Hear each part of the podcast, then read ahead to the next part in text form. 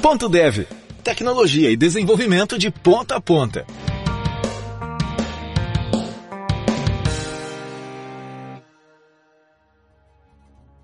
Olá, ouvintes do Ponto Dev. Eu sou Wesley Williams e hoje temos um episódio que promete ser uma verdadeira aula sobre Web Platform Engineering.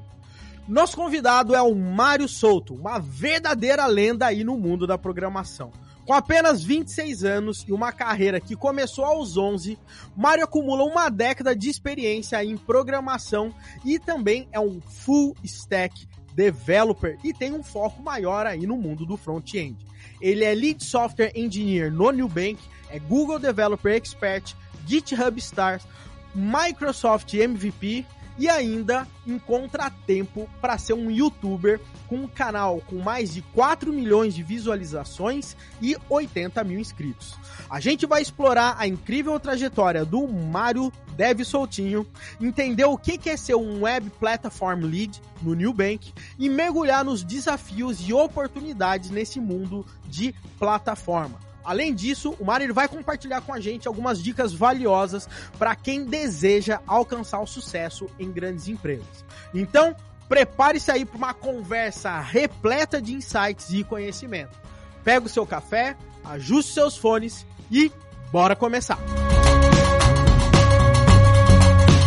Bom, pessoal, e hoje eu tô aqui com o Luiz Carlos, o nosso co-host. Fala aí, Luiz, beleza?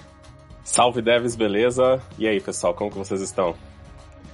Show de bola! E também hoje nós temos a honra de ter o Dev Soltinho, o famoso Mário Solto aqui com a gente. Fala aí, cara, como que você quer que eu te chame? Mário, Solto, Soltinho? Fala aí pra gente. Ah, pode chamar de Soltinho. O Soltinho oficializou até no crachá da firma, então acho que é, é, é isso. Show de bola. Cara, mega prazer estar tá batendo esse, bate, esse, esse papo aqui com você. Não tenho dúvidas que a galera vai aprender um montão. Afinal de contas, cara, você trabalha em empresa grande, tem uma baita responsabilidade e provavelmente é uma empresa, vamos dizer assim, moderna, né? A gente falando de New Bank, etc., cria produtos o tempo todo, né? Então, provavelmente, sim, sim. a demanda de trabalhar ali a, o, o, movimento desses tipos de coisas são, é, é, muito rápido, é muito dinâmico e não tem muito aquela pegada de, de lentidão. Provavelmente o ritmo é mais acelerado, tá? Mas antes de a gente sair falando aí, inclusive. É, sobre o nosso tema aí de platform hoje, né? De web platform. Daí você vai explicar melhor pra gente como é que funciona toda essa parada. Cara, Conta um pouco mais aí sobre você, cara. Porque a ideia aqui não é só a gente ter a, a pegada técnica, né? A gente gosta de escutar história, né? História inspira, certo. faz com que outras pessoas consigam se espelhar em você. Falou, pô, esse cara conseguiu, eu também consegui. Conta aí sua história pra gente, cara. Cara, é, de história assim, eu, eu já cheguei até a, a fazer alguns vídeos. Eu, eu, sempre pego o vídeo do canal hum. pra contar um pouco de história, como se fosse meio que um, um, diário da vida meio retroativo, assim. E aí, cara, eu comecei a programar bem novo, assim, né? Dando um salto. Eu, eu tinha uns 11, 12, 11, 12 anos e eu jogava muito Tibia. E aí, na época, eu comecei a participar de fórum. Na época tinha o X-Tibia, tinha umas paradas assim. E aí comecei a ficar curioso junto com um amigo meu na época de como que a gente podia fazer o nosso Tibia e tudo mais, assim.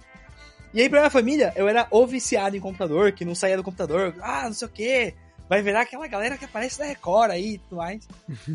e aí, mas não, assim, ao invés de eu sempre só estar tá jogando, eu curtia sempre tentar, como que eu faço isso aqui funcionar? Teve uma época que assim, eu não tinha grana para comprar item pago, mas eu aprendi a fazer quest, eu aprendi a fazer mapa, aí eu chegava na galera que tinha servidor de Tibia, e fazia um escambo, tipo, ó, oh, você me dá um item tal ou um mês de premium e eu te dou uma quest aqui, sabe? E, e nem tinha chat GPT pra ficar gerando as historinhas e tal, então eu sentava, ficava lendo, então era uma parada que eu me divertia muito, assim, e juntava muitas das coisas que eu gostava, né? E aí eu comecei um pouco no código, depois comecei a mexer um pouco com coisa de design, de edição de vídeo, então eu sempre fui meio multitask, assim, eu sempre fui tentando fazer coisas diferentes, porque na época para mim não era uma profissão, era uma coisa que eu queria aprender para fazer, assim. Aí eu consegui entrar no curso técnico pelo Centro Paula Souza aqui em São Paulo. Eu estudei ali na, na ETEC Park Belém, inclusive um salve se você tá na ETEC Park Belém. Show. E aí lá foi muito doido que assim, até então eu sempre estudava copiando e colando dos lugares, né? E aí lá foi a primeira vez que o professor falou, ó, oh, se você botar title no, no HTML, você consegue dar um comando pro browser para ele mudar o que aparece na aba ali em cima. E aí a minha cabeça explodiu. Eu falei, caralho! Quer dizer que agora eu sei da ordem porque antes, por mais que eu fizesse a quest e tal, eu, eu sentia que eu tava copiando e colando dos fóruns, assim, sabe? Tipo, eu, eu, não, eu não refletia muito sobre o que eu tava fazendo. Eu segui o tutorial, eu aprendia, mecanizava. Você tava seguindo o resultado final, né? Você tava ali Exato. atrás do resultado final, não sobre a jornada da pegada, né? Como fazer, Exatamente. por que a coisa funciona, né? Exatamente. E aí foi muito doido porque o curso técnico ele tinha um ano e meio, né? Esse do Centro Paulo Souza. No, na, na, no primeiro mês de curso, tinha um cara que estudou comigo lá, que era o Eliseu, que ele emprestou um livro de PHP que até hoje eu não devolvi para ele. E aí eu lembro que, assim, foi muito frustrante eu sentar e falar, não, eu preciso fazer um sistema de login. E eu não fazia a mais remota ideia de por onde eu começava. Porque para mim, como tudo no Tibia eram arquivos, quando eu fui mexer com PHP, também eram arquivos. Então eu achava que o arquivo HTML chamava o arquivo JavaScript, que chamava o arquivo PHP, que chamava, entendeu? Pra mim era, era uma comunicação por, por, por, arquivos e não por protocolo de rede e tudo mais. E, e, foi um gap que eu, assim, eu tava no segundo mês de curso, já lendo livro e querendo fazer coisas avançadas. Calhou que eu estudei tanto por fora que no final do primeiro semestre não tinha mais novidade no curso até o final. Que top, cara. Foi a primeira vez na minha vida que eu falei, caraca, eu quero muito saber mais, assim. Então, meu, era, era viciado total, assim. Eu voltava no telefone no metrô, eu ficava fazendo a estrutura do HTML, tentando criar uns códigos. Eu, eu tipo assim, nem tava rodando ali, sabe? E Era mais um lance e, eu tenho que saber fazer, sabe? E vocês viram aí, galera, né? Ele já tá propondo um novo modelo arquitetural aqui pra gente, que é comunicação baseada em arquivos, né? É... Comunicação baseada em arquivos, galera. Vocês vão ver daqui a pouco, ó, tem outro livro aí, by Deb Soltinho, Comunicação baseada em arquivos. Show de bola. Ai, ai, muito bom. Enfim, aí foi isso. Aí eu segui no curso, consegui fazer o TCC, o TCC foi um dos mais legais, tá na biblioteca da ETEC até lá hoje. Eu queria, inclusive, conseguir voltar lá e fazer um vídeo review do código do TCC, porque eu tenho certeza que eu entreguei com umas consultas no banco dentro de looping, uns negócios assim. Porque assim, é aquelas, né? Por mais que o curso ensinasse a base pra gente, é, quando você começa a pensar em performance, escala e tal, às vezes você tá ali no, é, aquelas, né, é um ano e meio, é muito pouco tempo de contato para você conseguir prestar atenção nesse tipo de coisa. No final do curso, eu ainda tinha dificuldade em fazer join de SQL. Então, se preocupar com a consulta no banco dentro de looping, eu sei que é, um, é, uma base, mas na época não fez. Não, sei lá, eu devo ter acabado deixando queria passar. a consulta assim. funcionasse no final das contas, né? Exatamente. Que exatamente. É um, é um, no final das contas, é um momento que todo mundo passa, né? Primeiro você quer fazer Sim. funcionar. Funcionou. Agora eu quero fazer melhor, quero fazer mais elegante. Agora eu preciso. Não tô mais tão interessado na elegância, eu quero que seja rápido, né? Então as coisas exato. mudando, né? É o momento da carreira que cada um vai tendo, né? Não tem jeito.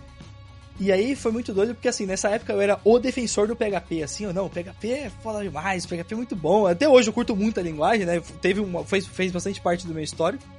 E aí quando eu fui arrumar emprego, eu não sabia da existência direito de front e back-end. Eu vim ouvir num, num, podcast do Jovem Nerd depois, assim, tal, eles explicando a diferença e tal, então eu procurava muito emprego como programador. E aí minha rotina, quando eu terminei o curso, era isso, né? Eu tinha passado na faculdade já, então eu tava estudando, eu fui, fui escadinha, terminei o médio, fui faculdade. E aí eu ficava assim, é. Todo dia eu sabia que atualizavam as vagas em algum horário, lá tinha um batch de update, e eu mandava para todas. Aí eu mandava um pouquinho a cover letter assim. Aí eu lembro que nessa época eu fui finalista quase. Eu fui finalista na, na IBM, para talvez virar dev, e teve uma agência de publicidade que falou, tipo assim, ó, se você entrar, você entra como dev já. Só que aí na agência eu seria front-end e eu, pra mim, o meu portfólio era um monte de cru de Programador é programador, né? Programador é programador, né? Mais ou menos isso, né? Exato. Não, é, é pra programar? Ah, então tá bom, eu programo, eu faço sim. E aí na época meu portfólio era isso, era um monte de CRUD em PHP e uns layout que eu tinha feito na época do técnico, que às vezes eu nem chegava a implementar. Porque o técnico ele tinha uma visão de, muito abrangente, assim, né? Então eu te mostrava um pouquinho de HTML e CSS, um pouquinho de back-end, um pouquinho de, de Photoshop, de, de várias coisas para você, como pessoa, ser meio autossuficiente se eu quisesse ser um empreendedor que tem o meu próprio e-commerce, sabe? Essa era um pouco da ideia do curso, assim. E aí calhou que eu dei não pra IBM e fui pra agência. Ao contrário do que eu acho que, assim, minha família Uau, me julgou um milhão por cento. É, corajoso, né? Tem muita assim, pô, não é possível, cara. O cara escolheu. Mas é, é, muito louco o caminho que as coisas tomam, né?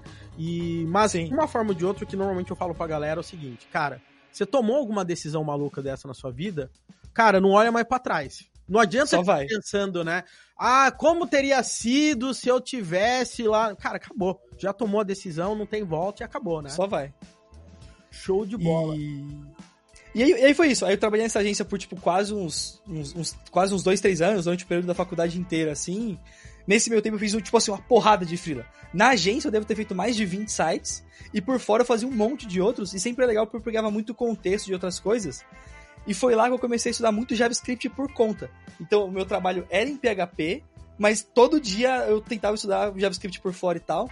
Tanto que eu dei uma driblada no TCC da faculdade, que era pro TCC sem .NET, e aí eu dei uma roubada que eu só fiz a API em .NET.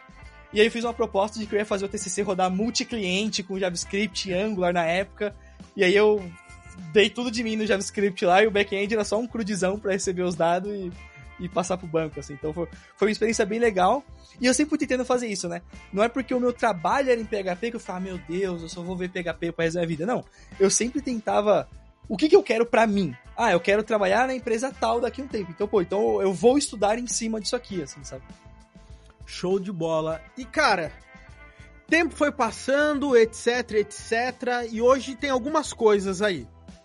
Microsoft MVP, Google Developer Expert, GitHub Stars, é, tem canal do YouTube com mais de 80 mil inscritos, é professor, já palestrou em um monte de lugar. ah, e trabalha numa das empresas aí mais queridinhas que garanto que muito deve ia gostar de trabalhar. E ainda mais porque, né, pelo menos é o, é o que falam aí na rua, né, que o New Bank normalmente ele paga normalmente um pouco mais acima do que algumas outras empresas, né? É, normalmente, não sei se é o posicionamento deles até agora, mas não vem ao caso. O ponto é que Justo. eu tenho certeza que muita gente iria querer trabalhar numa grande empresa, né? No seu caso é o Nubank, mas poderia estar falando de qualquer grande empresa aqui. Cara, Sim. Até porque as empresas grandes elas têm um jeito de funcionar meio parecido, né? Tipo, às vezes, empresa pequena, média, rola um pouco do freestyle porque funciona, mas tem um certo tamanho que as convenções elas vão aparecendo, porque senão é impossível de escalar. E aí você tem literaturas como, por exemplo, Lady Conwell, que é que o, o software vai se modelando baseado no modelo de arquitetura que, que você tem e tal. Então, se não tem alguém olhando para como a empresa está crescendo, ela tá fadada a errado. Exatamente, cara. Então não adianta. A empresa ficou grande, tem que ter controle, tem que ter governança, tem que ter um monte de coisa, né? E, cara, conta pra gente, como que você foi parar no New Bake, cara? Uma empresa grande Boa. e o cara, o cara saiu de de cruzeiro de PHP, depois virou cruzeiro de .NET, começou a se especializar em JavaScript e agora, cara, tá banco gigantão. Como é que funciona? Como é que foi Boa. isso? Cara, foi assim. é, nesse meu período que eu tava na agência, eu comecei a, é, a querer participar mais de eventos e tudo mais. Calhou de eu ir trabalhar na Kaelon por três anos, que era que hoje em dia é a Lura, né? A Kaelon Uhum. era, era a versão presencial, que, que inclusive veio antes, né? E aí eu falo assim, pô, foi o maior boom da minha carreira que eu podia ter, assim. Porque foi como se literalmente eu estivesse passando perrengue, reclamando de que eu nunca, eu nunca tinha tempo para fazer certo, mas sempre tinha tempo de arrumar. E aí, na Kaelon, eu tive a oportunidade de ser literalmente pago para estudar, né? Então, eles estavam recriando todos os cursos de JavaScript na época, eu já tava com uma bagagem legal de trabalhar, e eu fui lá justamente para isso. Então, eu participei do, do curso, da, da criação do curso de React, do novo curso de JavaScript na época, do JavaScript avançado, de Node, de Angular. Então, tudo teve JavaScript no período que eu tava lá, tinha um dedinho meu, tava participando ali. E nessa época, por mais que eu tava lá, tal como na agência, que eu tava com PHP estudando JavaScript, na Kaelon eu comecei a estudar muito sobre boas práticas e qualidade de código e como escalar a empresa. Então eu tava lendo muito literatura de como era trabalhar em empresa grande. Porque teve um dia que eu abri o site da TopTal e eu fiquei muito encucado que, é, é de sério, tá eu não sei se eles têm ainda hoje, mas na época tinha, que era, independente do seu currículo, eles dão preferências para pessoas que trabalharam em empresas grandes. E na época eu não conseguia entender por que, que eles davam essa preferência, assim. Então comecei a estudar, comecei a ler e tal, então é, fui passando, passando muita coisa. Nessa época eu dei muita consultoria também, então eu tive a oportunidade de dar aula em empresas como, por exemplo, Globo.com, como Nextel, Claro, Vivo e mais uma porrada de outra empresa grande assim. E era muito louco tá lendo e ir no In-Company da- dar aula nessas empresas e conseguir pegar como que era interno e pegar as consultorias por fora e ir moldando essa visão de eu tava num lugar, mas esses três anos eu vi mais de 10, 20 empresas como elas funcionavam, nem que fosse por um período de, no máximo, lá, três semanas, um mês ali, sabe? Mas para mim mudou muito, porque sai um pouco daquele viés do tipo, não, eu não vou conseguir fazer tudo perfeito sempre, mas eu preciso estar alinhado com o produto, eu preciso entender qual é a estratégia da empresa, qual é a prioridade, quais são os recursos que eu tenho disponível para investir nisso, qual é a questão do time to market, o quanto que a gente investe é, para conseguir ganhar velocidade agora e comprar esse débito técnico versus, não, vamos fazer do jeito certo agora, porque isso aqui tem que estar certo lá na frente, porque senão deixa escalar depois, sabe? Então foi, foi legal ter essa visão mesmo antes de ir para uma empresa grande trabalhar para valer.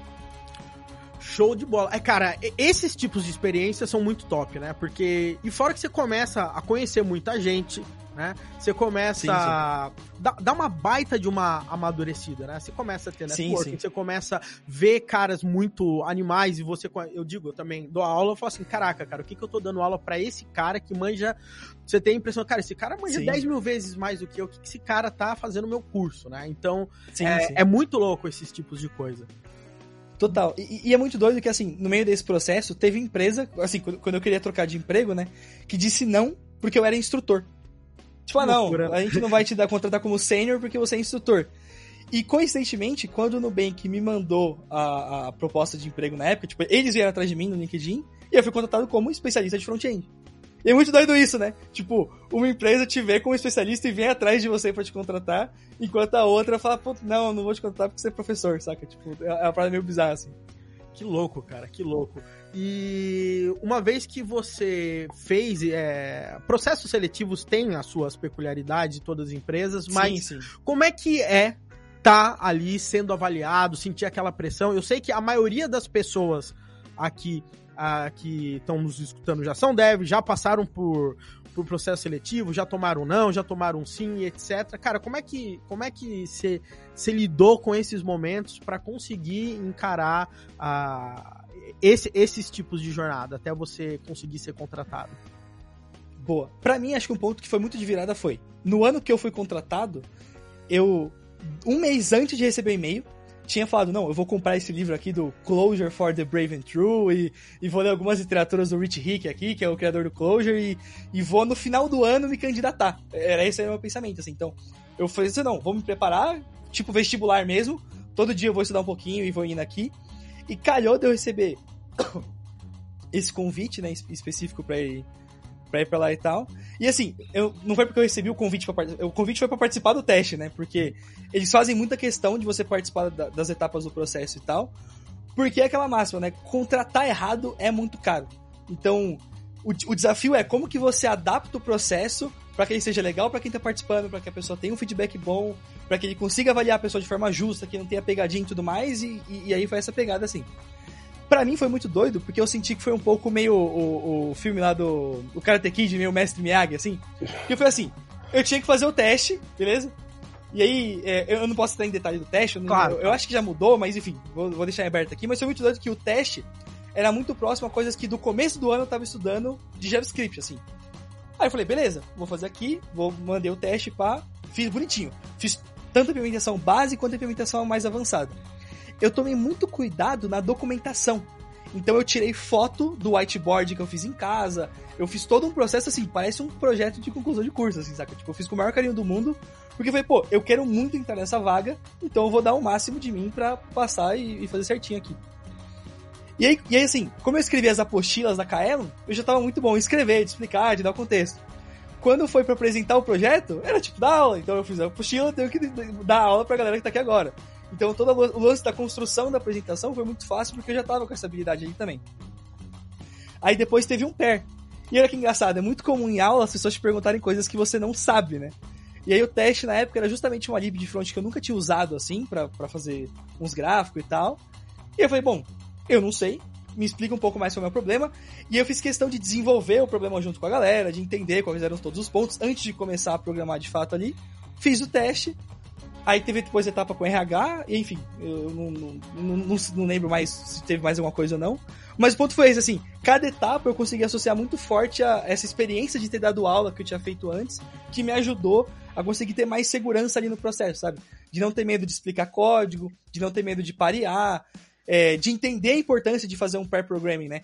Porque quando você começa a programar, é muito vendido o estereótipo do dev com canequinha de café e fone de ouvido, e eu até brinco que quanto mais o tempo foi passando na carreira, menos eu fui ouvindo Spotify. Então eu tenho, eu tenho um gap, assim, de ano a ano. quanto mais o cargo sobe, menos eu ouço Spotify.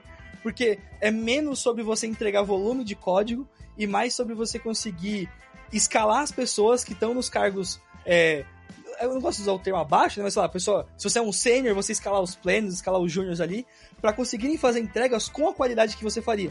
Então, tanto faz que você é o sênior e você entregou 10 tarefas. Se você conseguir fazer o seu time de 5 pessoas, cada uma entregar duas, você já duplicou o seu impacto na empresa, mantendo a consistência de qualidade que você, como sênior, tem.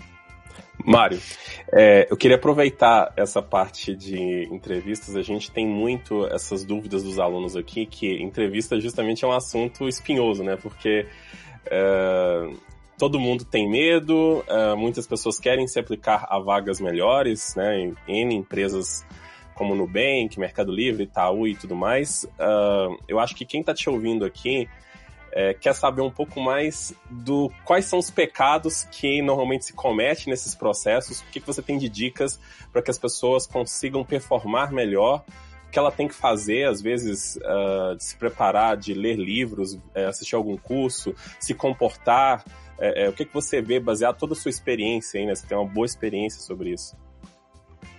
Boa, cara, é, de experiência, assim, acho que o, o, ponto que eu mais pego de todas as empresas que eu fiz entrevista na vida assim.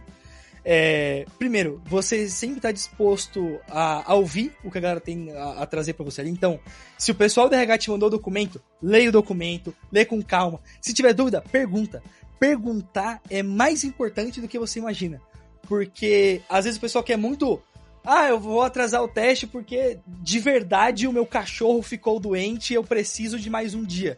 Se você for uma pessoa honesta e falar, isso já é parte do, do, do dia a dia de emprego. Comunicação. Porque boa parte das empresas. É, é comunicação. Boa parte das empresas grandes, para conseguir escalar, ela depende muito do modelo de confiança. Então não dá para ficar te microgerenciando. E, e desde a entrevista já é isso. Se você tem autonomia de falar que você tá tendo problema, você comunicar com clareza, pontuar o que tá acontecendo, falar, putz, ó, eu vou precisar de mais um dia por conta disso, ou ó, eu, eu vou entregar agora porque semana que vem eu tenho uma viagem e vai, vai atrasar muito o processo de vocês, e eu sei o quão complexo é mostra que você tem empatia de saber que, por exemplo, numa entrevista, não é só a pessoa do RH que tá ali. São horas da galera do RH olhando o currículo, é horas de diretores fazendo entrevista com as pessoas, são horas de tech managers vendo se essa pessoa tá, tá passando legal ali e tal e tudo mais. Então, tem a galera que faz o code review do teste que você faz. Então, é, para quem vem de fora, às vezes, pra, se você faz seis processos ao mesmo tempo, você fala, pô, tem que fazer um monte de coisa. Mas internamente também tem uma estrutura para tentar diminuir é, o, o, o, risco de, de, de, contratar errado ou de alguma coisa do gênero assim, sabe? É, é, isso. Não é uma ciência exata, mas praticamente todas as empresas que eu conversei, que eu interagi, que eu fiz teste nos últimos, nos últimos anos, assim, todo mundo. Em algum momento do, do, do, do processo, assim, eu conversa, a galera fala, porra, não, realmente, dá trabalho, tem muita gente, tá envolvido. Em questão mais técnica, assim, é, é, o que, que você poderia elencar? Assim, claro que é, é difícil uh, determinar isso porque cada empresa tem uma Boa. régua e etc. Sim, sim. Mas eu acho que, ó, o primeiro passo é estuda qualquer stack da empresa. É, estuda quais são as. É, tenta perguntar mesmo. Vocês falam que a próxima etapa é um pair. Pergunta: o que, que vai ter nesse pair? Como que eu posso me preparar? Então você pega da empresa e você pega um pouco até da fama da empresa. Por exemplo, se é uma empresa que é muito famosa por trabalhar com teste ou trabalhar com tal coisa, se você não manja nada da linguagem, pergunta: tudo bem eu fazer o teste com a linguagem que eu tenho mais contato? por questão de confiança. Então você leva o seu conhecimento. Outra coisa que é super importante é, muita vaga vai ter etapa de whiteboarding, né? Que você conseguir, você vai ter um quadro branco lá e você vai ter que desenhar uma solução de forma arquitetural e tal. Então, estuda sobre system design. E system design não é só back-end. O seu front-end também tem system design. Então, é, é, muito comum numa vaga de front o teste ser, ah, modela para mim uma, uma aplicação de chat. E aí você pode falar, ah, eu vou botar aqui o Socket.io ou bater no, Web, no WebSocket aqui, mas não é só isso. É, qual estado você quer que seja global? Tipo assim, a, a coisa mais... O erro, acho que mais fácil que você pode cometer é, ah, ah, eu vou botar um Redux. Aí você acabou de enfiar o seu pé na jaca, porque não é só botar o Redux. Como que você vai organizar isso? Como que você vai? Como que você vai arquiteturar? Como que você vai, vai definir a governança dessa história do Redux? Vai ter algum critério? E, e assim, quanto mais experiência você tem, mais coisas você pode botar. Por exemplo, se eu for para uma vaga hoje em dia, eu vou dizer até a nível do Code Owners. Ah, então se a gente tiver múltiplos times trabalhando aqui, eu vou modelar a arquitetura desse jeito para evitar de eu ter é, um módulo se relacionando diretamente com o outro, por mais que eu esteja no mesmo repositório ali, garantir que o, é, o time A não consegue importar o código do time B via linter. Então tem, tem vários tipos de coisa que você consegue trazer que agrega na solução e que mostra uma preocupação que bate com o que eu não entendia da TopTal. Só quando você tem essa experiência de uma empresa grande que alguns desses pontos começam a fazer sentido. Porque antes, até o TypeScript tem gente que fica meio no negacionismo, assim, não, mas por que, que eu vou usar TypeScript? Eu conheço minha codebase. Aí você fica, é, até você ter 40 pessoas mexendo de 10 times diferentes e ninguém sabe o que tá vindo mais do seu de fonte. E aí você cria a programação orientada a console log, né? Porque Muitas... a cada arquivo que você vai, você dá um console log para descobrir o que tá acontecendo. Essa questão que você disse do, é, do Redux, ela, ela, é interessante porque, assim, uh, você às vezes começa a se empolgar no processo seletivo e aí você faz determinada aposta, se arrisca em jogar alguma coisa que você não tem Isso. experiência. E é justamente aí que o recrutador, ele sabe, é uma armadilha. Exato. Ele, ele Exato. vai te pegar ali e isso aí vai contar muito mal, né? Porque você está é. É, adicionando uma tecnologia que você não tem experiência, você não sabe das consequências, o que, que isso vai trazer. E aí, que, que você vai tomar essa decisão quando você entrar aqui dentro e você vai jogar um produto inteiro é, pelo ralo por conta de certas decisões que você não sabe das consequências, né?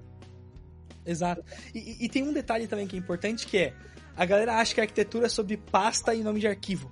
Quando na verdade a arquitetura é sobre é muito mais sobre como que a estrutura organizacional da empresa funciona e como quais são as coisas comuns que você consegue encaixar. Então, pô, seja no front, no back, numa CLI, num, num, quando tiver um evento, você vai ter um handler, esse handler vai chamar um controller, esse controller vai chamar alguma estrutura de acesso a dados, que você pode ter alguma camada de lógica ali no meio. Então, é, você ir no conceito e não na implementação pode ser mais safo na hora de você estar numa entrevista, assim, sabe? Porque o conceito te dá mais abertura de modelar e aí, uma vez que a pessoa fala, putz, beleza, dado isso aqui, o que, que você escolheria? Aí você dá, dá a carta da tecnologia. Porque você afunilou mais o problema e aí a própria pessoa te conduziu a não errar, saca? Eu, eu reparei muito isso, assim. Normalmente quando a galera te pressiona para você falar tecnologia, é porque você já maciou muito bem o problema. Se você falar tecnologia antes, todas as próximas perguntas vão ser batendo em cima do como que esse problema não tá sendo resolvido. Top, Show. top. E, cara, é muito bacana, por exemplo, o exemplo que você deu de code owners e coisas desse tipo, porque aquela história, né? A questão não é o código só, né? É a questão de como que a empresa funciona. Né? É, como que, poxa, alguém mexeu nesse arquivo, mas esse arquivo, cara, quem fez quase todos os commits nele é, é o Mário. Então, poxa, eu quero que quando for mudado, quem vai fazer a, a, o code review vai ser ele. No mínimo, Just... ali pelo, pelo menos. Então tem algumas coisas que podem parecer muito bobas, mas quando você tá com times muito grandes, não tem como não ter, né? E Exato. isso aí conta muito forte, né? Exato. E, e, e aí foi isso, né? Pra mim, eu, eu, eu, gosto de comentar essa parada da Top Tal, porque, assim, eu nunca trabalhei lá, não, não cheguei a mandar currículo depois e tudo mais, mas me marcou muito não entender de eu ler e falar, pô, por que, que eles querem o dev com experiência em empresa grande? E aí faz sentido, porque, pô, se você tá numa consultoria grande, vão te jogar em qualquer lugar do mundo e tal. Então é esperado que a pessoa tenha essa bagagem e pessoas que eu converso que trabalham, por exemplo, na CodeMiner, na Topworks, ou mesmo na TopTal, tem esse mesmo tipo de visão que eu tô trazendo e comentando aqui com vocês, quando essas pessoas vão atuar nos times alocados nas empresas e tudo mais, né? Show. Agora, cara, mudando um pouco a direção do assunto, cara, fala pra gente, tá? O que que é esse tal de Web Platform Lead, né? O líder na área de Web Platform, né? Boa. Hoje em dia uh, tem muito essa pegada de time de plataforma, uh, tem toda a pegada que veio lá com Team Topologies e etc, os formados desenvolvedores e etc. Uh, hoje em dia tá muito na moda, né, de falar time de plataforma, platform engineering, é, web platform, que é o que, é o que você uh, trouxe aí, né? E no final do dia, cada a ideia parece muito a mesma, mas eu acredito que a experiência né, e a cultura que cada empresa tem faz com que esses profissionais trabalhem numa dinâmica diferente. Né? Sim, e, sim. Eu, eu queria entender, cara, explica pra gente o que que é essa história de web platform aí. Boa. Ó, eu, eu posso até dar um- uma pivotadinha assim que pensa que o- o- os próximos pontos que eu vou falar aqui não é só sobre tanto o software em si, mas sobre como historicamente você consegue escalar modelos de produção em empresas, né? Então, se você for pegar historicamente desde o Fordismo lá atrás, o Toyotismo mais recente com a Toyota, todo o modelo que a gente tem de Kanban, de você conseguir ter a visão do fluxo de trabalho, de você conseguir estar sempre iterando de forma repetida no, processo para garantir que, que você vai ter um output melhor com o passar do tempo, diminuir risco e tudo mais cai nisso quando a gente vem pra engenharia. Porque se você for parar pra pensar, software por padrão é torneira de dinheiro sendo gasta à torta direita pra sempre, né? E aí, beleza. Então, eu tenho uma torneira infinita de dinheiro, como que eu faço pra diminuir um pouco desse custo? Então, vamos supor, a empresa está começando. Se você está numa startup de hypergrowth, não faz sentido o time de plataforma no começo ali. Porque você só. pre- Se o seu formulário de cadastro estiver fora do ar, é mais caro que a sua feature principal da empresa estiver fora do ar. Porque o que você ganha em investimento não é para sua feature principal estar rodando, é pra você ganhar mais usuário. Porque se você não tiver mais usuário, você perde o próximo seed de investimento, né? Então acho que esse é o ponto aqui. Beleza, passou disso. Conforme a empresa cresce, você começa a ter múltiplos times. O que, que vai acontecer? Vai acontecer que é importante você ter consistência da marca. É importante você garantir que a autenticação está sendo feita da forma correta em vários lugares. Se a gente for jogar do ponto de vista do back-end, não faz sentido eu ter múltiplos serviços da empresa, cada um implementando uma forma de fazer autenticação. Você tem que ter uma forma de garantir que a autenticação funciona e você vai trabalhar em cima disso. Tem muitas empresas, e eu não tô aqui pra, pra criticar ninguém, que é, usa 5, 6 linguagens de back-end. E tudo bem, pode ser uma escolha da sua empresa que você acha que fez sentido. Só que para você conseguir dar sustentação para tudo isso, um nível depois de padronizar como é a autenticação, você vai ter monitoramento de custo, você vai ter monitoramento de erro, você vai ter a parte de log de como que a informação está fluindo entre a empresa e entre os serviços dela. O que vai acontecer é, ou vai ser freestyle, cada time tem o seu jeito de fazer isso, e é como se, olhando do ponto de vista organizacional, cada time na sua empresa é uma mini empresa fazendo o mesmo modelo de negócio de novo. Então o que, que você começa a fazer? As empresas viram que, se você quer escalar uma empresa tecnologicamente, você precisa entender quais são os problemas comuns dessa empresa. Então você vai ter essa parte de monitoramento de custo, você vai ter parte de data lake, né, para você conseguir agrupar dados da informação e gerar relatório. Você vai ter a parte de monitoramento de serviços e você vai tentar criar uma fina camada de abstração que vai ser mantida por um time que é específico disso. Porque para o domínio da sua empresa é importante ter uma governança clara disso. Se você não tiver esse tipo de governança, o que vai acontecer é, ao invés do time estar tá chipando a nova feature, o backlog dele do ano, de 50, de, sei lá, de 25 sprints do ano, vai ter sempre metade produto, metade é, coisa comum de código. E se eu tirasse o que todo mundo está fazendo de coisa comum de código e botasse num time de plataforma para fazer? Quando você faz isso, você consegue ter times puramente de plataforma e times puramente de produto. Onde os times de produto precisam estar focados na experiência do usuário. Isso desbloqueia que, como empresa, você consegue focar muito mais em, putz, pra gente é, é muito importante ter um MVP de um produto no dia tal, porque do ponto de vista de time to market, ninguém tá fazendo, e se a gente fizer, a gente é o primeiro, e o primeiro faz o, o buzz maior. Se você tira essa concorrência de ter que todo time ter que programar o próprio log, você só garante que funciona, as pessoas usam como se fosse uma lib interna da empresa, tem um time olhando para isso, para escalar, para reduzir custo, para monitorar, para garantir que vai acontecer, e você consegue ter o time mais focado só no que de fato traz dinheiro, né? Porque eu, eu acho que é ruim o, o termo do traz dinheiro também, porque tudo que você faz na empresa tem seu impacto, né?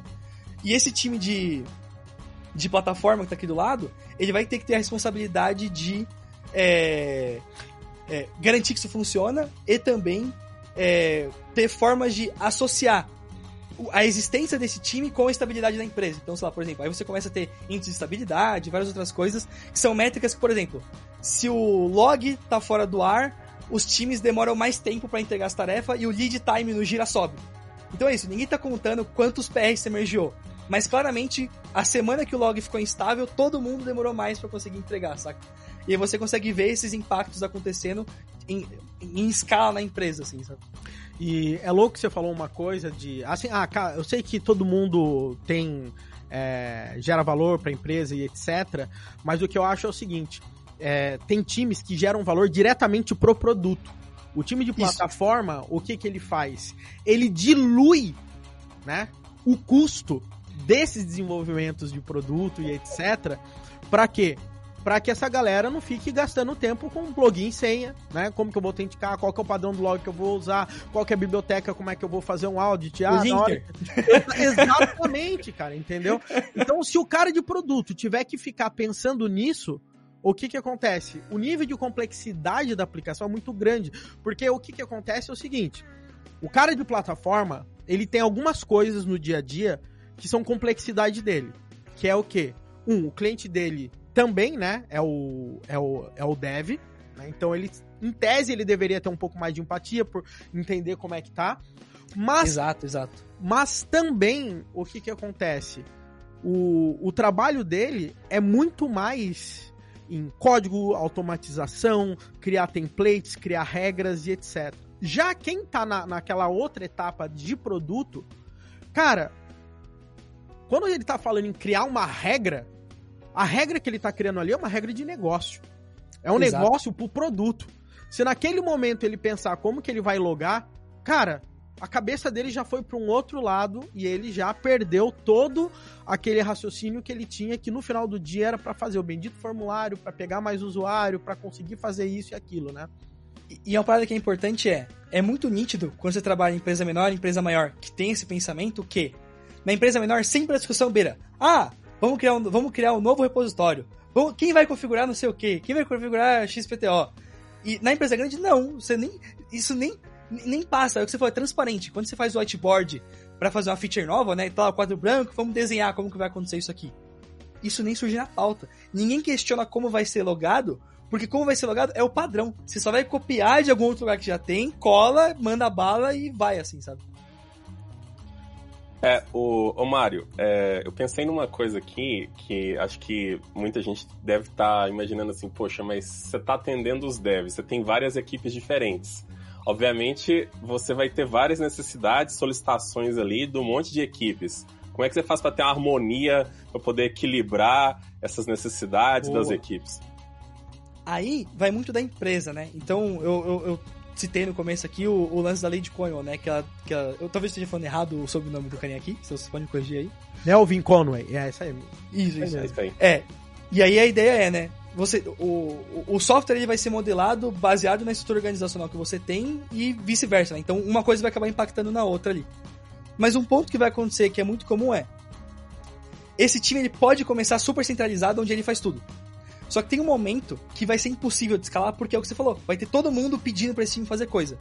Então, ter uma cultura de inner source, né, de, de o open source interno ali, que você cria plataformas estáveis o suficiente para as pessoas usarem, com contratos abertos para que se algum time precisar estender alguma coisa, esse time no máximo, no máximo monta um documento e apresenta para o seu time, ou você estabelece algum outro protocolo para você conseguir fazer essa gestão de pedido ali. E aí você deixa de ser o implementador de novas features e o próprio time que precisa se propõe a implementar. Porque senão não dá.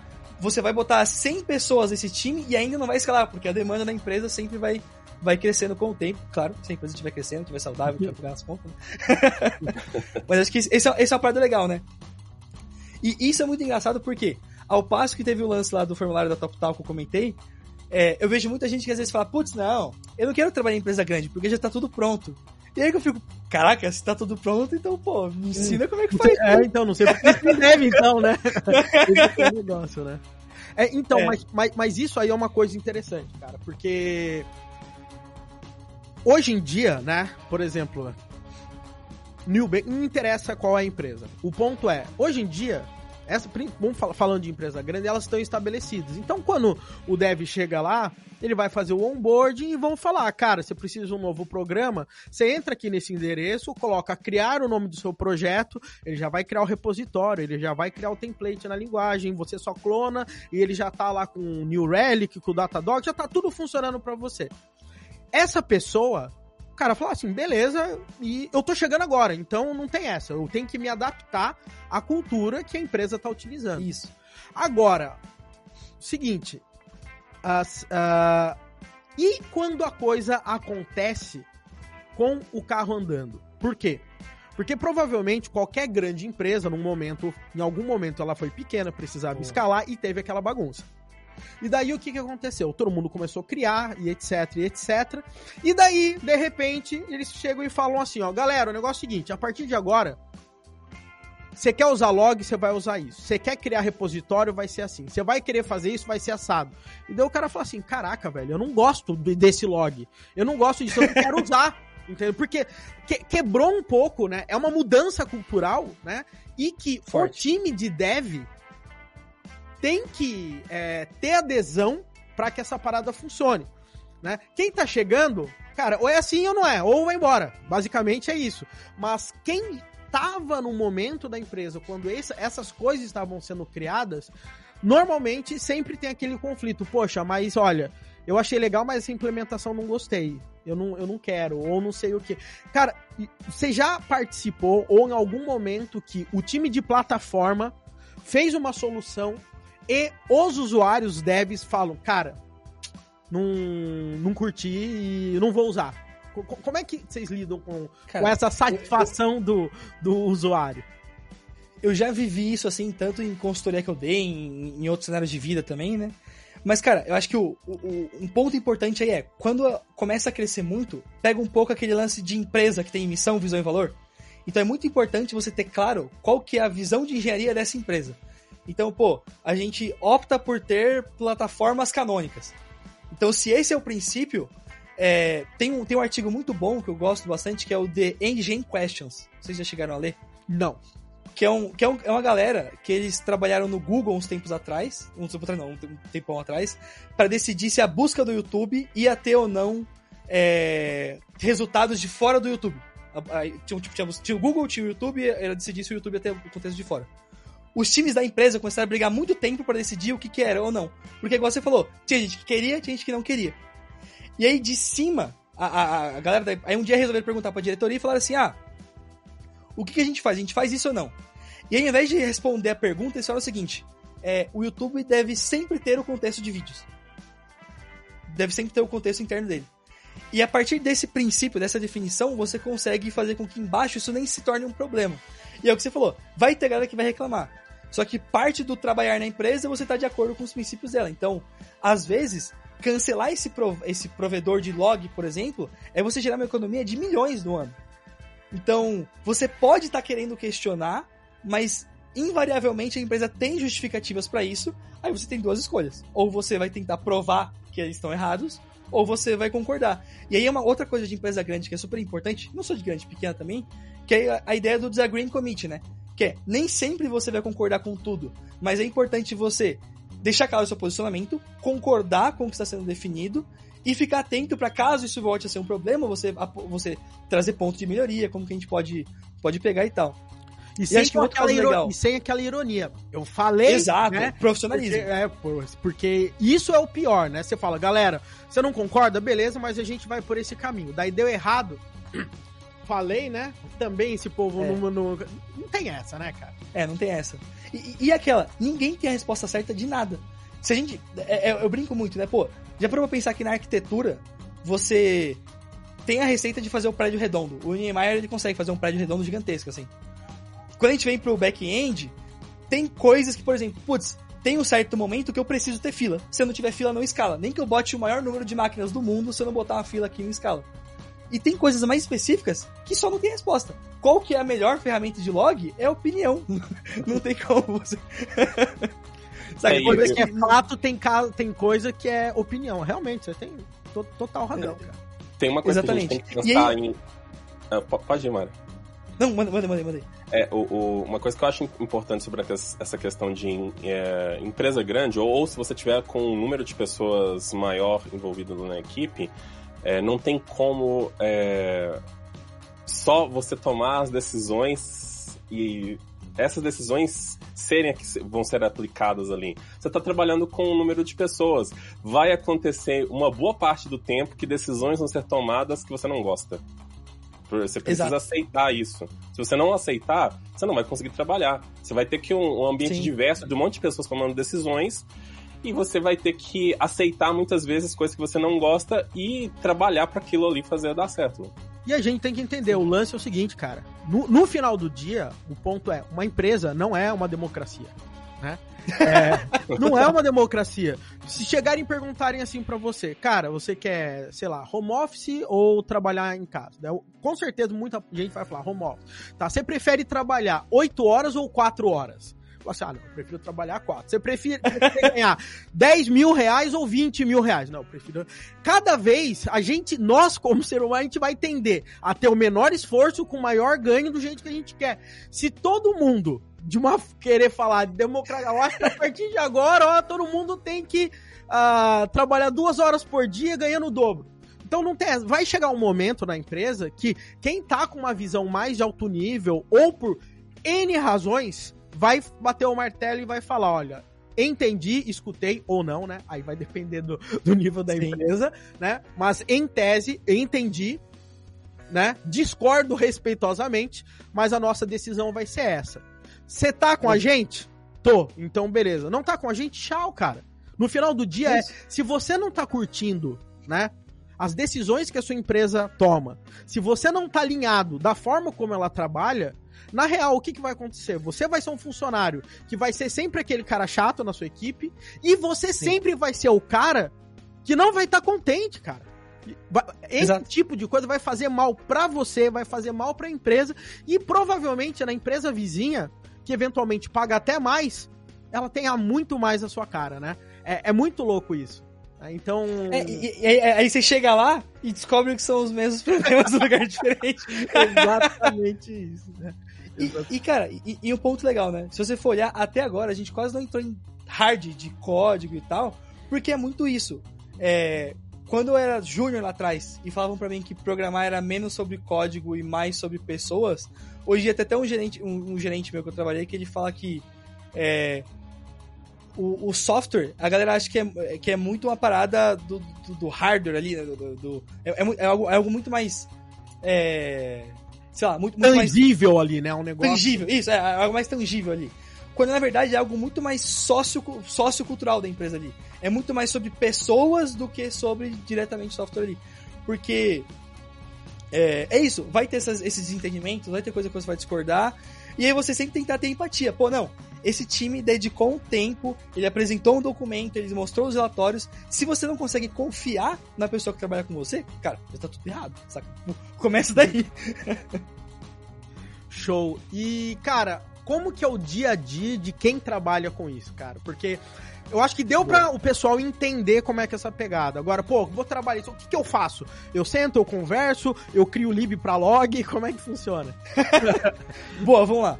Cara, do ponto de vista mais de web, né, que foi o que eu trouxe aqui e tal, então, é muito importante você sempre olhar, vamos supor, se você está começando a plataforma depois que a empresa já está andando, é você sempre pensar como que a empresa já funciona.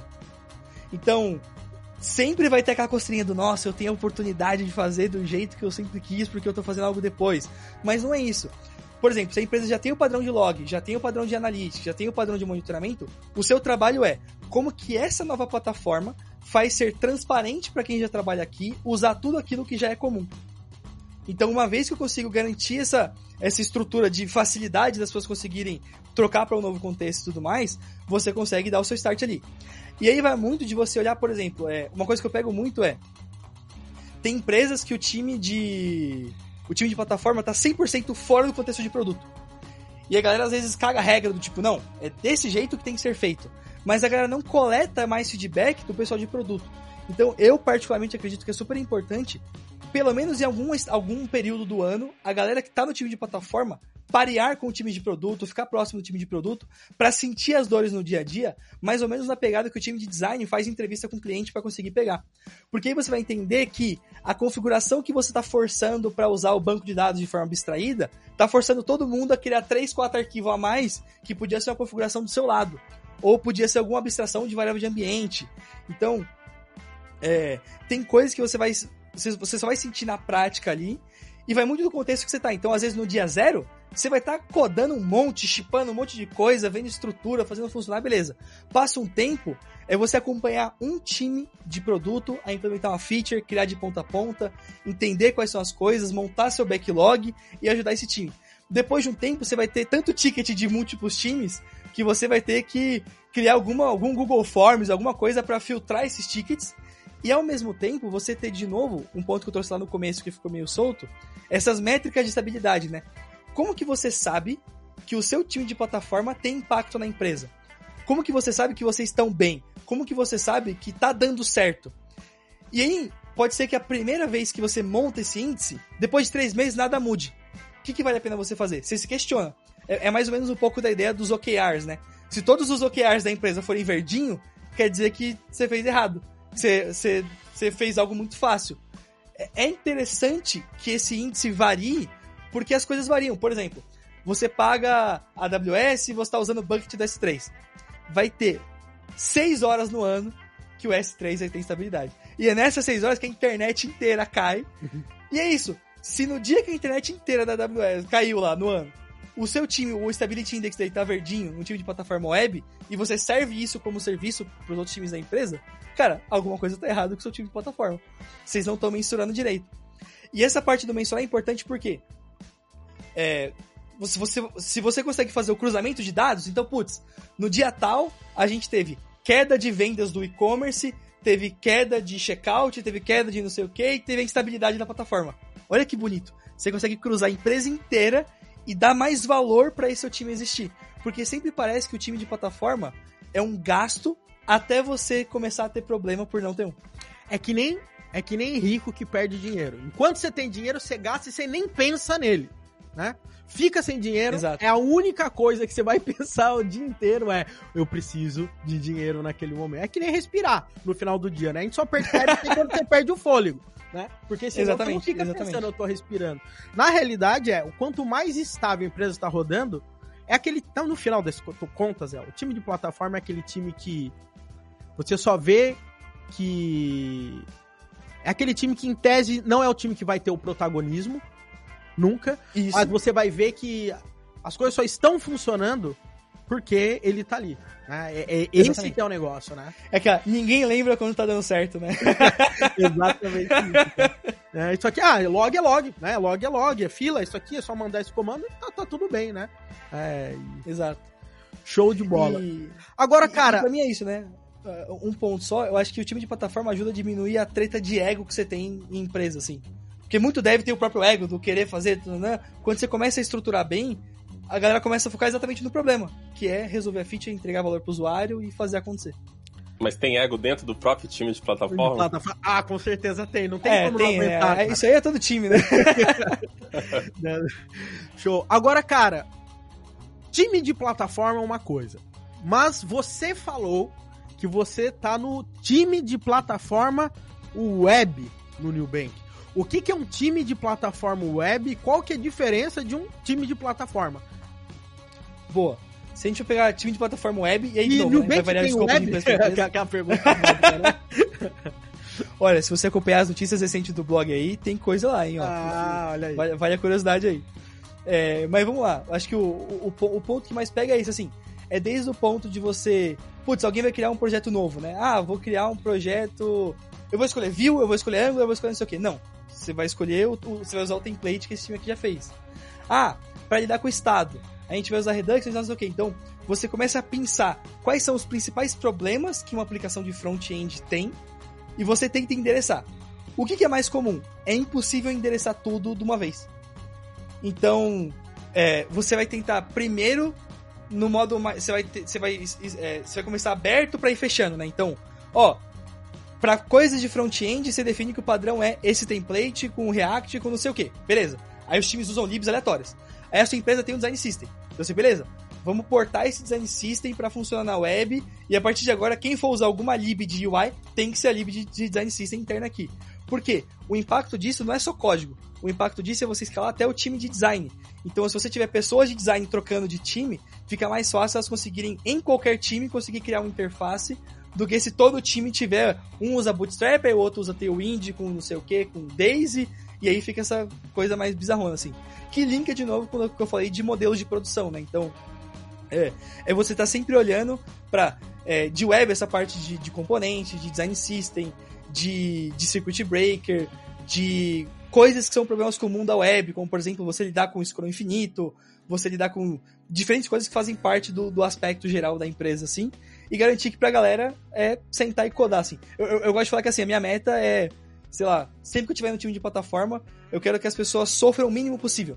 Que elas precisam ser o mínimo, o mínimo especialistas o possível em front-end para conseguir chipar um produto. Se eu chegar no dia que um PM tá chipando um produto, eu, eu acho que é o auge do sucesso, assim, sabe?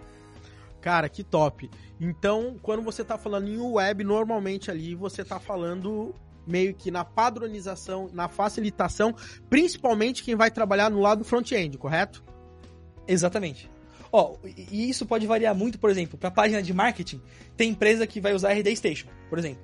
E aí o time de marketing vai lá e cria na mão. Só que se a sua empresa tem um design system e ela, para ela o design é muito importante, faz mais sentido você usar um Prismic plugado numa plataforma de template e o time de marketing usa os templates que o time de plataforma construiu.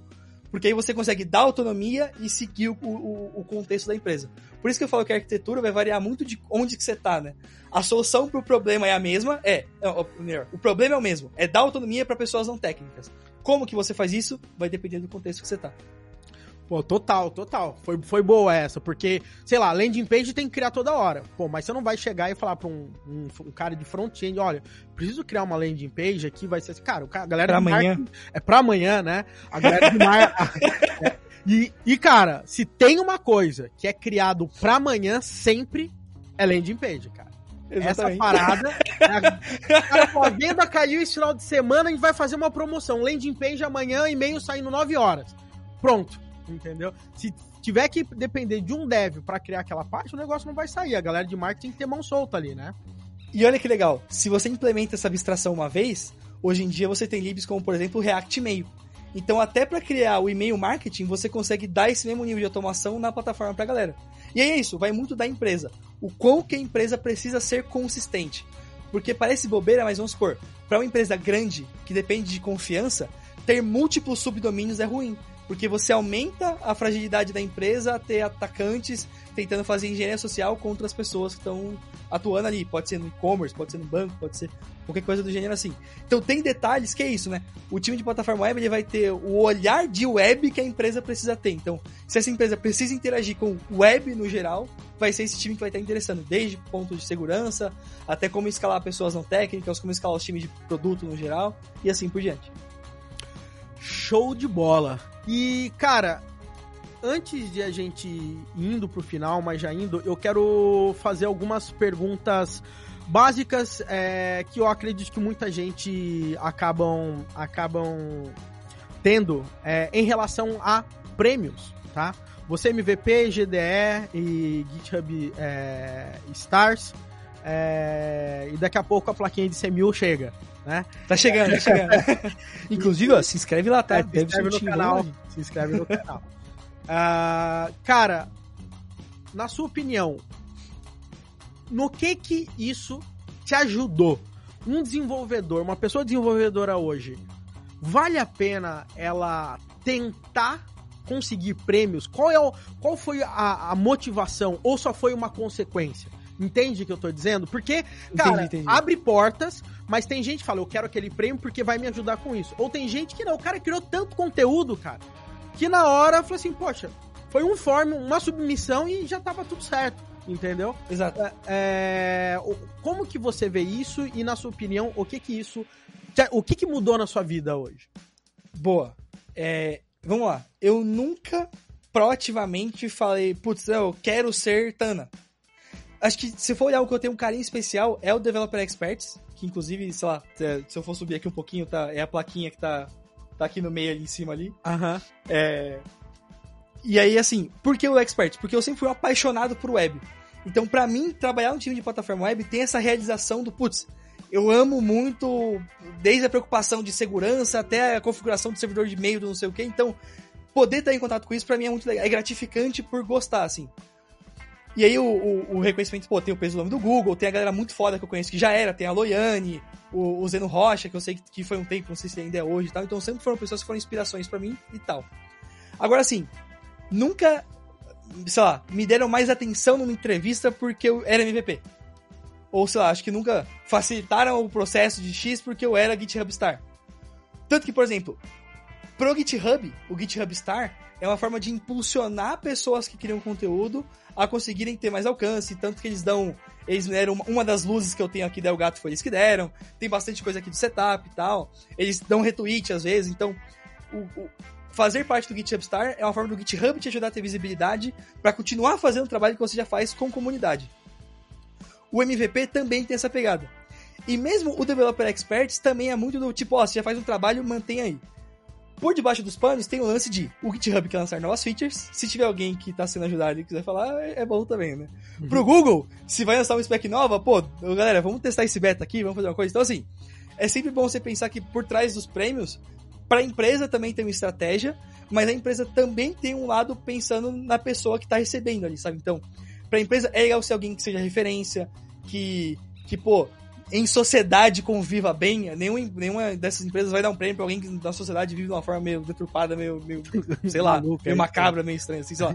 Enfim, cada um tem seu, tem seu ponto aí. Mas é isso, tipo assim, é... Eu, eu, gosto bastante da diversidade que os programas tentam buscar. Então, por exemplo, quando eu entrei no GitHub Stars, só tinha, é, não tinha nenhuma mulher brasileira. E aí eu fui conversar com o pessoal, eles falaram, pô, não, a gente tá investindo. Hoje em dia tem a Rafa Ballerini, tem a, tem a Erika Reid, então já foi aumentando a quantidade de pessoas que fazem parte do programa. E, e a galera tá ligada nisso também, assim, saca? Então, é, para mim, é muito gratificante, porque, por exemplo, o MVP alguém me indicou. Então, alguém viu uma palestra a mim e me indicou para virar MVP. O GitHub Stars, a comunidade votou em mim. Então, alguém viu que tinha o GitHub Star e votou em mim para virar GitHub Star. E do, do Developer Experts, aí esse é um pouco mais complexo, que é alguém precisa te indicar, aí você precisa. Todos eles você precisa preencher um, um volume de coisas que você fez durante um tempo assim, mas você precisa preencher. Aí eu fiz uma entrevista com um outro, uma outra pessoa Developer Expert, aí essa pessoa deu ok, aí eu fiz uma entrevista com alguém do Google, aí essa pessoa te avalia tecnicamente, e aí sim você recebe se você passou ou não para virar Developer Expert. Show de bola, show de bola, cara. Cara, falamos hoje com o Dev Soltinho, cara aí que tem uma baita experiência e além de trabalhar numa empresa grande, teve a oportunidade de estar em empresas grandes uh, por conta da carreira. E isso aí faz muita diferença, né? Eu chamo isso, normalmente, eu, normalmente eu chamo isso de sola de sapato. Você vai gastando cada dia mais que você vai passando. Cara, a mega prazer aí de ter batido esse papo com a gente. Eu não tenho dúvidas aí que a galera deve ter curtida. E galera, é, um abraço aí para todo mundo e até o nosso próximo episódio aqui no Ponto Dev. Um grande abraço. Esse podcast foi produzido pela Full Cycle. Escale sua carreira em tecnologia.